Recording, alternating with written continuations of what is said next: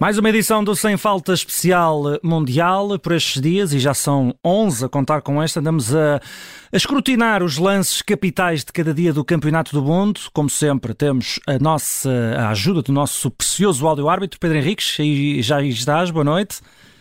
Boa noite, boa noite. E é, é, incontornável, não é, Pedro? Hoje temos de falar disto.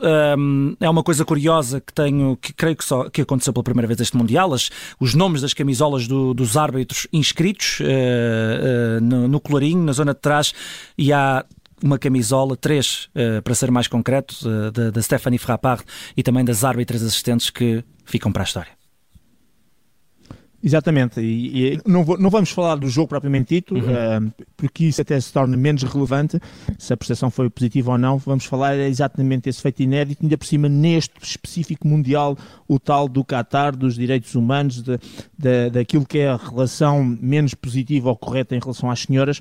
Parece quase um paradoxo, mas é quando as senhoras estreiam pela primeira vez num campeonato do mundo masculino, em termos de jogadores. E portanto, Stephanie Frappart, Neuza Beck, brasileira, árbitra assistente e a mexicana Karen Dias Medina ficam claramente para a história como as três primeiras que entraram uh, e, e, que marcaram exatamente aquilo que se espera, um de muitos outros jogos, de muitas outras competições, onde mais do que falar é masculino e feminino em termos de arbitragem, se fala na competência.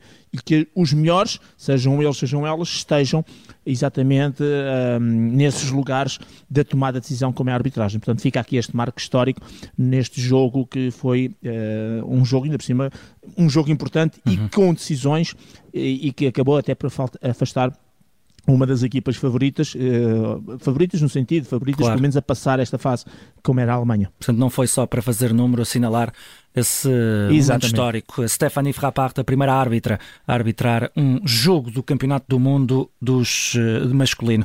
Mas no outro jogo, uh, no Japão-Espanha, Pedro, o segundo golo do Japão foi revisto, visto, revisto. Houve muitas dúvidas, mais do lado dos espanhóis, claro. Exato. Sim, basicamente para dizer o seguinte, é, é, um, é uma situação, o que está em causa é que o Mitoma, o, o jogador japonês, quando faz a assistência para o Tamaka que faz o golo, o segundo, supostamente a bola estará, já tinha passado completamente a linha de baliza. Primeiro aspecto, há uma tecnologia, que é a tecnologia de linha de golo, que só serve para averiguar quando a bola transpõe completamente a linha de baliza entre os postos e debaixo da barra. Portanto, na situação de ser golo ou não. Portanto, tudo o que é para fora dos postos não dá para avaliar. Segunda situação, o árbitro assistente está muito bem colocado. De resto, há uma imagem, quando se começa a fazer em câmera lenta, que se vê o árbitro assistente junto à bandeirola de canto, uh, com, com um pé até dentro e outro fora, e portanto está mesmo no enfiamento. E ele, árbitro assistente, não levantou a bandeirola. Portanto, sinal que para ele a bola não saiu completamente, ou pelo menos não tinha a certeza que tinha saído, que é preciso ter a certeza para marcar isso. E é o árbitro, o Vitor Gomes, de, que tem dupla nacionalidade, que é da África do Sul e português, que Uh, considerou, porque está no seu ângulo de visão, porque é o seu lado da corrida, é o lado esquerdo do campo, que considerou que a bola terá ultrapassado. E foi ele que assumiu, sem indicação do assistente, essa circunstância. Depois há um outro aspecto muito importante. Existem sensores na bola. E esses sensores permitem, pelo menos, saber qual é o momento exato em que o Tamaka, uh, perdão, em que o Mitoma, peço desculpa, que é quem uhum, vai uhum. sacar a bola, toca na bola. Porque nós estamos a olhar, e as diversas televisões já passaram para a frente, para trás, e cada um para naquilo que pensa ser o momento do toque do mitoma, e confessamos que quando olhamos para aquilo parece que a bola está completamente fora, ou já ultrapassou completamente a linha de baliza, mas o sensor eh, que, que registra automaticamente o momento do toque, esse pode-nos dar, eventualmente, em termos de vídeo arbitragem, um, digamos, um framezinho qualquer antes. E, finalmente, explicar isto porque pode, é isso que muitas pessoas não sabem, é que para que, ser, uh, para que se considere que a bola não saiu completamente, basta que a parte redonda da bola, no fundo do perímetro, uhum. que nem sequer está em contato com o solo, no seu enfiamento, ainda esteja a tocar na linha. Portanto, uh, a gente vê a base da bola uh, no chão e, portanto, fora, vemos a bola aparentemente toda fora, mas o que conta é que basta que haja 1%, 1 milímetro que seja, da tal, do perímetro, da base redonda da bola, que repito que no seu enfiamento seja na linha de baliza.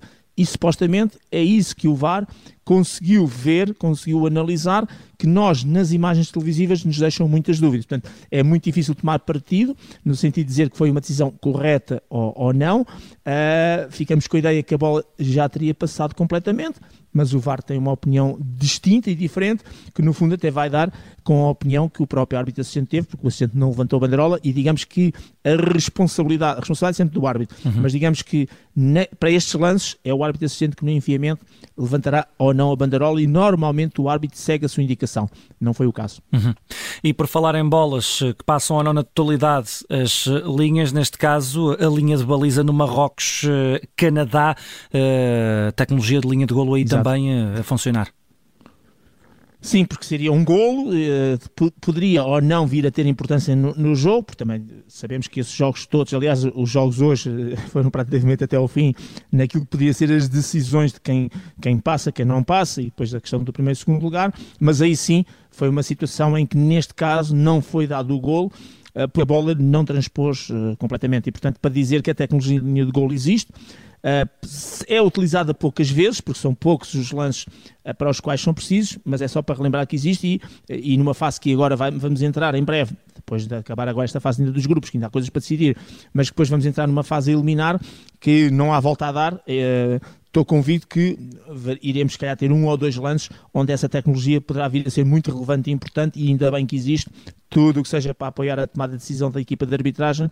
Eu não gosto de falar em verdade esportiva, prefiro dizer em acerto desportivo uhum. ou ausência de erro desportivo. E, portanto, porque falar em verdade esportiva parece que há uma mentira desportiva, eu não gosto disso. Mas, de qualquer maneira, tudo o que seja para auxiliar a tomada de decisão é bem-vindo, as tecnologias são bem-vindas, cada vez estamos a evoluir mais, tecnologia de golo, questão do VAR semiautomático, esta questão dos sensores na bola, tudo isso que não, não, não destrói o futebol, não estraga o futebol, bem pelo contrário, ajuda na tomada de decisão, porque aquilo que a gente quer, o virtuísmo, o pontapé de bicicleta, o, o jogador que dribla 5 ou 6, isso vai se manter sempre e nada tem a ver com tecnologias que auxiliam na tomada de decisão. E Pedro, finalmente ainda queres recuperar um lance eh, de ontem e falar ainda sobre o golo anulado a Griezmann aos 98 Sim. minutos, eh, um jogo que a França acabou por perder 1-0 contra a Tunísia. Exatamente. Não vou voltar a falar do porquê, uhum, uh, que já uhum. ontem falei de ser fora de jogo, por, muito que a gente não goste da alteração da lei, da tal circular da FIFA, a circular 26 de 27 de 7, de, que alterou um, aquilo que uh, algumas questões relacionadas com fora de jogo, portanto, dizer que ao abrigo da lei o fora de jogo foi bem assinalado, até aí, portanto, nada a dizer.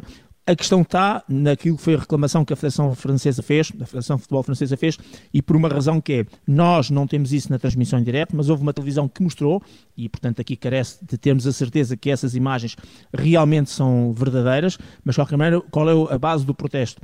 É que uh, o golo foi visto pelo VAR, só que o árbitro colocou a bola na linha do meio campo, apitou, que é isso que se vê nessas imagens, para recomeçar o jogo, o pontapé de saída, e assim que deu o apito para recomeçar, Piu Piu terminou o jogo. E aqui é que está o problema: é que, como o árbitro recomeçou o jogo, tecnicamente já não pode vir atrás para alterar uma decisão de vídeo-arbitragem do seu ponto de vista técnico. Só pode alterar para situações disciplinares. Uhum. Vou só dar um exemplo rápido. Imaginemos que houve uma agressão que não foi vista e que o VAR mais à frente recupera esse eh, jogador que agrediu pode ver o cartão vermelho mesmo depois do jogo já ter recomeçado. Tecnicamente, se isso fosse uma agressão com penalti, já não podia voltar a marcar o penalti, para certo. nós percebemos a diferença. Se porventura o árbitro, quando coloca a bola na linha do meio campo, isto é, para recomeçar o jogo, tivesse terminado o jogo logo, aí sim o protocolo permite que, mesmo que o árbitro tenha terminado o jogo, se recupere o lance que o vídeo árbitro teve a analisar, como já aconteceu num jogo uma vez da Alemanha, que até já estavam todos a ir para o balneário e tiveram que voltar todos para o terreno de jogo, mas isso é na situação em que o árbitro há a jogada e termina o jogo. Não, aparentemente não foi o caso. Ele não terminou o jogo, porque aí sim dava para invalidar o, o gol um, francês. O que o árbitro fez foi, bola, por, por, pelas imagens nós vimos, bola no meio campo, piu para recomeçar o jogo, o jogador toca na bola e a seguir Piu Piu termina o jogo. E é aqui que está a questão, porque se isto se confirmar, aquele gol um, teria, nunca podia já voltar a ser invalidado porque o árbitro já começou o jogo. Uhum. Para terminar, só dizer o seguinte, isto é um erro de direito, o, qual é a diferença entre um erro de facto e direito? O erro de facto é quando é aquilo que os árbitros normalmente fazem, né? assinar um penalti não era, uh, há lançamento lateral e era pontapé de baliza, portanto, os erros normais.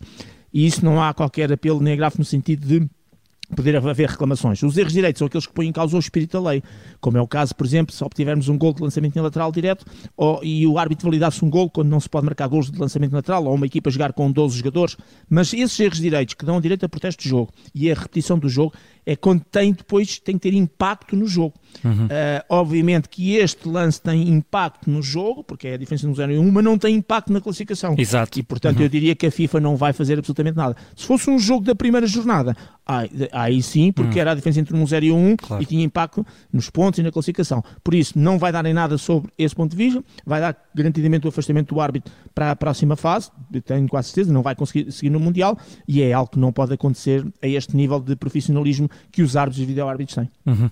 Muito bem, está esclarecido. Pedro Henriques, muito obrigado. Mais uma edição obrigado, do, amanhã. Sem Falta. Até amanhã, Pedro Henriques. E amanhã temos eh, Portugal-Coreia e vamos contar com a ajuda do nosso áudio-árbitro, Pedro Henriques.